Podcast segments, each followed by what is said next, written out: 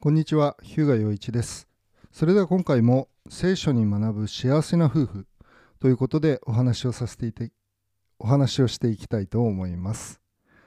え今回のテーマは、え夫のスマホ依存症で、え離婚危機ということで、夫婦関係修復のカウンセリングの事例を、えお話ししていきたいと思います。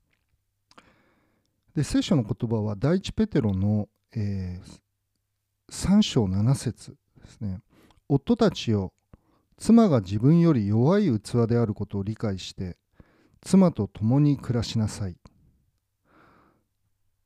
で、え3つのことを、えー今回もお話しします。え1番目、スマホ依存症は無関心の罪。2つ目、え相手に興味を持つのが、え愛の第一歩。で3つ目がスマホをオフにしのんびり過ごす夫婦時間、えーでこの、えっとまあ、カウンセリングの事例は、えーご主人が、まあ、スマホゲームにはまっているということですね。で、えーまあ、奥さんがすごく寂しい、まあ、2人でいるのにご主人がゲームに夢中になっているということで、えー寂しいと。でスマホやめてとかって言うんだけど、えーご主人はまあやめないということですね。でこれ何が起こってるかっていうことなんですけれど、えーまあ、それで、えっと、あじゃあちょっともうちょっと、え補足して話すとそれで、えまあ、やり取りがあってだんだんまあ喧嘩がエスカレートして、まあ、実際に、えまあ、奥さんがご主人のスマホを取り上げようとしたんですよね。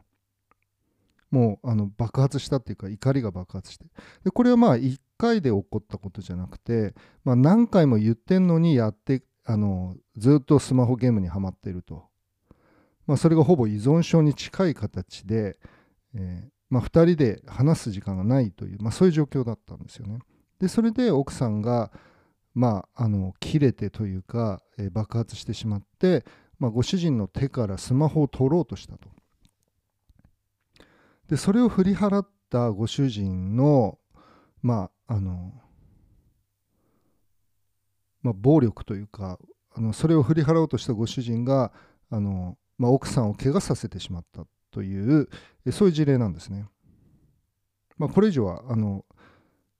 個人が特定されてしまうので、えーお話はできないんですけれどでこれどういうことかっていうとあのす1個目のそのスマホ依存症無関心の罪っていうことなんですけど、夫婦でいるっていうことは、まあ、相手がどういう気持ちでいるかっていうことを、まあ、お互いに、えーまあ、関心を持って、まあ、心にかけるということが大前提としてあるわけですね。で、まあ、何かに夢中になるっていうことはあの夫婦でもあるわけですよね。まあ、例えばスマホのゲームでも、まあ、夢中になる時はあると思うんです。ですけれど、えーそれが、まあ、夫婦の関係に悪影響を及ぼすほど、まあ、このケースで言えば奥さんが嫌がるでもやめられないというのは結局自分のまあ、欲望というか自分の欲を満たすために、まあ、奥さんをないがしろにしてるということになってしまうわけですよね。でそれはまあ自己中心の罪なわけです。ですからまあスマホ依存症が自己中心の罪というよりは無関心の罪というよりは、まあ、スマホを自分がスマホに依存していることによってえー奥さんが苦しんでいること、まあ、それに関心を持たないもしくは気づかないということ自体が、まあ、自分中心の罪なんだということですね。まあこれだから言い方がちょっとあの、まあ、自分で言っといてなんですけどあのちょっと誤解を生むかもしれないので、えースマホ依存症で相手が苦しんでいることそれに気づかないのは無関心の罪なんだということですね。で2番目、まあ、相手に興味を持つのが愛の第一歩ということなんですけれど、まあ誰かを愛するもしくは何かを愛するというのはその愛する対象を知ろうとするということから始まっていくわけですね。ですので関心がないというのは愛情がない、まあ、愛がないということなわけですね。で相手に興味を持つということは、まあ、それを理解したい相手を理解しようとする相手の心を理解しようとするということに他ならないわけです。で先ほど読みました、えー、聖書の言葉だと夫たちに神様はこのように命じてるんですよね。妻が自分より弱い器であることを理解して妻と共に暮らしなさい。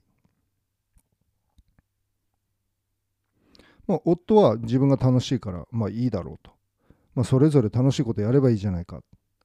て思ってるわけですよね。ですけれどそれで奥さんは傷ついてるんだということ。まあ、奥さんが寂しい思いをして辛い思いをしてるんだつまり別の言い方をすればこのより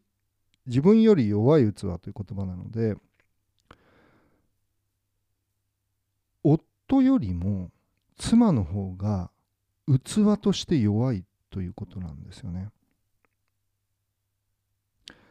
別の言い方をすれば、えー、妻の方がデリケートだということです。傷つきやすい。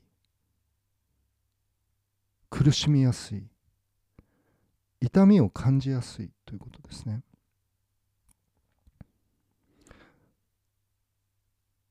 で、それを理解しなさいと言ってるんですよね。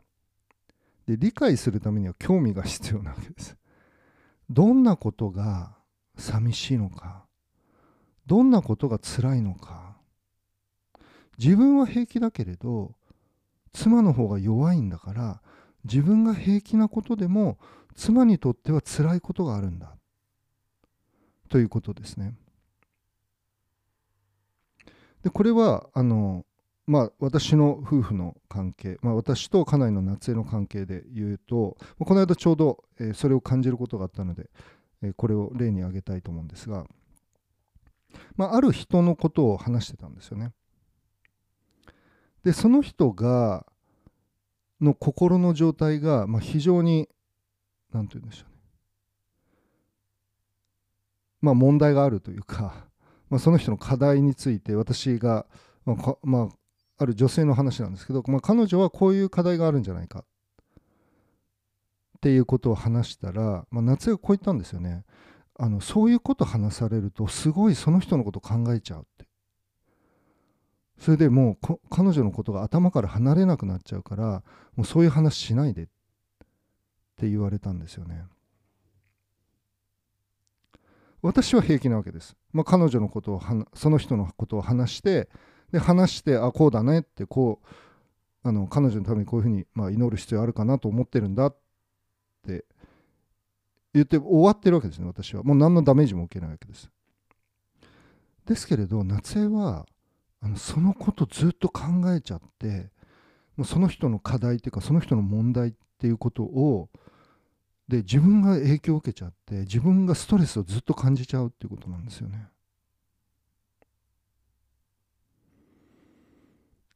でその時私は思うわけです。あ夏江はこういう点が敏感デリケートだから、まあ、自分はもっと言葉を選ばないといけないな言葉を選ぶだけじゃなくて何を話すかっていうことも選ばないといけないなって思ったんですよね。で彼女が私と違ってその違いを理解する特に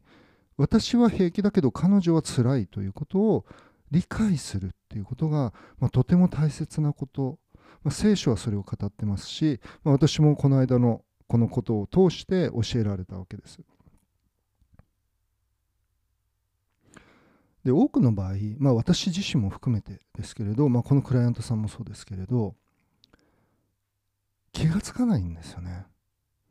相手を傷つけてること相手を苦しめてることに気がつかないでそれが無関心の罪でありそれに気づいていく。それを受け止めていく。そのことがとても大切だということですね。それが第一歩なんだ。僕は大丈夫だけど、まあ、妻は大丈夫かなって。そのことを心にかけるというのが、まあ、愛することの第一歩なわけです。そして、まあ、その続きですけど妻と共に暮らしなさいと書いてあります。その理解に基づいてということですよね。妻が自分より弱い器であることを理解して妻と共に暮らしなさい。つまりその理解に基づいて彼女を大切にもしくは彼女をデリケートな彼女をいたわるように一緒に生活しなさい。生活の中でそれを彼女に示してあげなさい。ケアしてあげなさいということなんですよね。でこのスマホの例に限あのまあ、例えてというか当てはめて考えれば、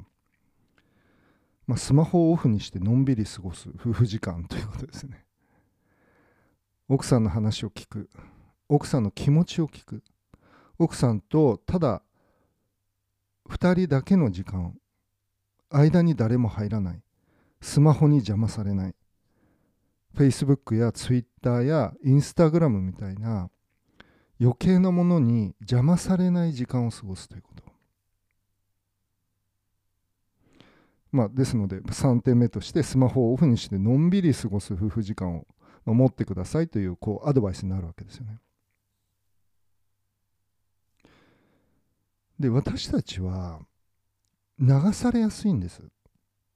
私自身のことも含めて申し上げてますけれどだからこのように聖書の言葉で教えられその聖書の言葉に従って生きる必要があるわけですね。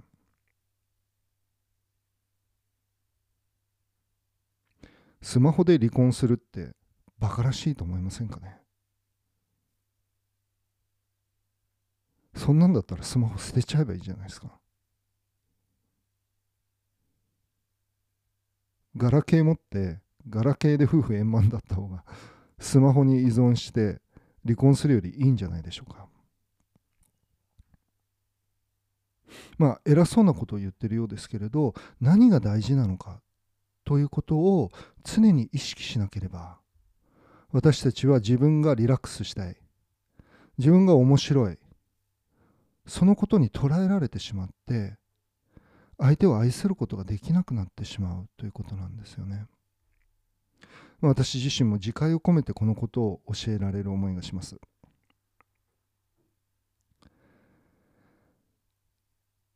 まあ、そういう意味で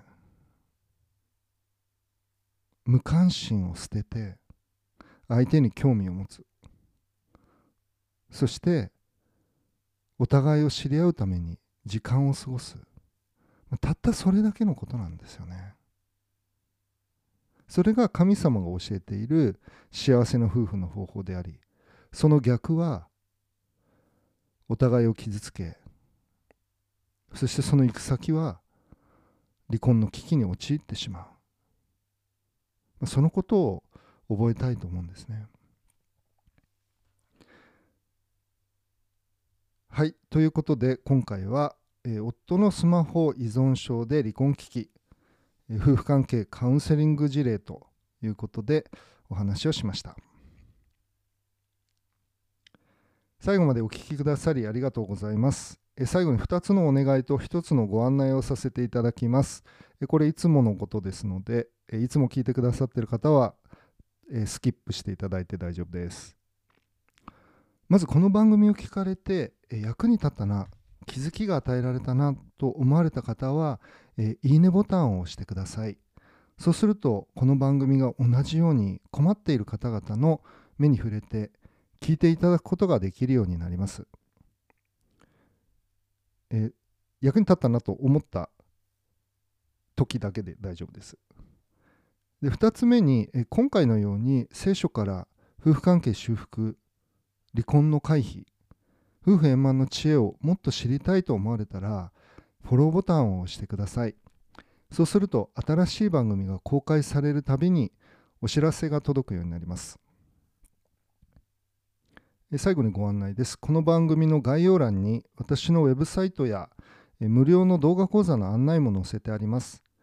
ご興味のある方はご覧ください。それでは今日ここまでにしたいと思います。聖書に学ぶ幸せな夫婦。お相手は日向陽一でした。また次回お会いしましょう。ありがとうございました。